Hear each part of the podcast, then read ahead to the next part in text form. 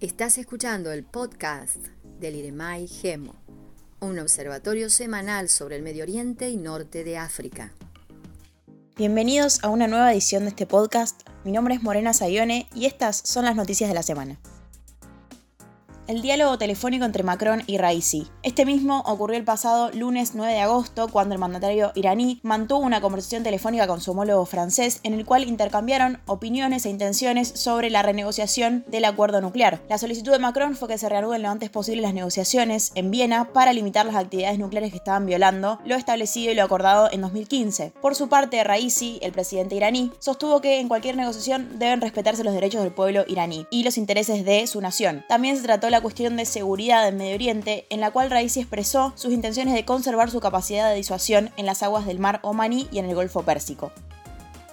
Por otra parte, tenemos que hablar de una nueva ola de refugiados afganos en Irán. Fue la Agencia de Naciones Unidas para los Refugiados, la ACNUR, la que manifestó su preocupación ante la intensificación del conflicto en Afganistán. Este contexto y esta escalada rápida de la violencia, junto con una situación de inestabilidad creciente en la provincia de Nimruz, ha provocado que casi 200 refugiados hayan encontrado asilo tras las fronteras iraníes este fin de semana. También ha trabajado en conjunto la ACNUR con la Oficina de Asuntos Extranjeros e Inmigrantes de Irán, que han hecho, bueno, han brindado asistencia a refugiados recién llegados puntualmente en el paso fronterizo de Milak, que Irán mantiene abierto a causa de esta situación. Algunos datos interesantes para tener en cuenta respecto a esta coyuntura que lo brinda ACNUR es que se calcula que desde principios de año casi 400.000 afganos se han desplazado internamente dentro del país y unos 244.000 solo desde mayo. Así lo que busca ACNUR es hacer un llamamiento al gobierno para que continúe con esta tradición de hospitalidad y acogida de refugiados. Y también es importante mencionar que Irán acoge a la cuarta comunidad de refugiados más grande del mundo con aproximadamente 31.000 refugiados. house. Ahora los invito a trasladarnos a Irak, donde hay ciertos resquemores respecto a nuevos ataques del Estado Islámico. Sabemos que a fines de julio de este año Estados Unidos, que encabeza la coalición internacional para combatir la organización yihadista, anunció que pondría fin a su misión de combate en Irak antes de que acabe el año. Aseguró que mantendría un número indeterminado de militares para asesorar y entrenar al ejército iraquí, pero igualmente este anuncio ha provocado temores entre algunos sectores locales respecto a un resurgimiento de este grupo yihadista. En lo que va del año se han registrado al menos tres atentados de gran magnitud de autoridad del Estado Islámico y a esto se suma que a pocos días de este anuncio se sucedieron nuevos ataques. También mencionar que el Estado Islámico fue derrotado territorialmente en 2017 tras haber controlado amplias zonas de Irak. Sin embargo, hay remanentes que siguen perpetrando ataques, sobre todo contra las fuerzas de seguridad iraquíes y puntualmente en la frontera con Siria y el norte y centro del país. Según un informe del Centro de Política Global, se calcula que quedan unos 4.000 terroristas activos y otros 8.000 en células durmientes.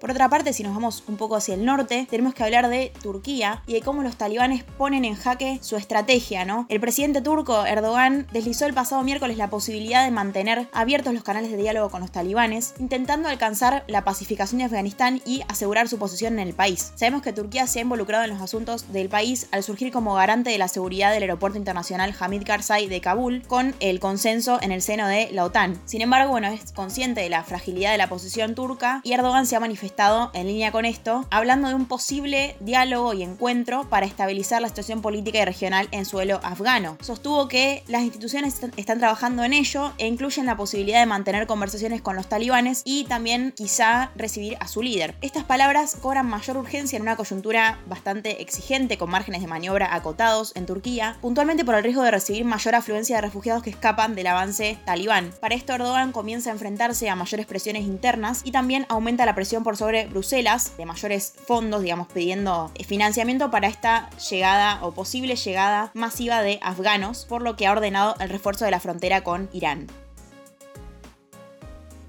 no podemos dejar de hablar de las monarquías del Golfo, ¿no? Puntualmente de Arabia Saudí y este conflicto que mantiene con su vecino Yemen desde el año 2015 y un nuevo intento de que se destrabe esta tensión entre ambos países, pues de varios fracasos que no han arribado a una solución pacífica. ¿Qué es lo que sucedió? Bueno, en un renovado intento, justamente la ONU nombra como un nuevo enviado especial al sueco Hans Granberg en reemplazo del británico Martin Griffiths, que ocupó el cargo por tres años y ahora será encargado general de ayuda humanitaria de la organización. También ha generado diversas posturas, ¿no? El bloque oficialista, respaldado por Arabia Saudí, manifestó su apoyo a este nuevo enviado, pero los rebeldes afirmaron que no se reunirán con él, ya que no tiene sentido cuando no ha habido avances desde las últimas negociaciones. Estas son las posturas que ellos mantienen. Ha habido ciertas señales que dan un mínimo de, esperanza, ¿no? Hacia la distensión, dicen algunos de Riyadh y de Teherán, pero no hay nada sólido, han sido solamente tímidos pasos. Por otra parte, Estados Unidos también se ha mostrado incapaz de tener una política efectiva para finalizar o para poner coto a esta escalada de tensiones con Yemen y ha optado por estrategias paliativas enviando dinero para programas humanitarios que ha demostrado claramente ser insuficiente.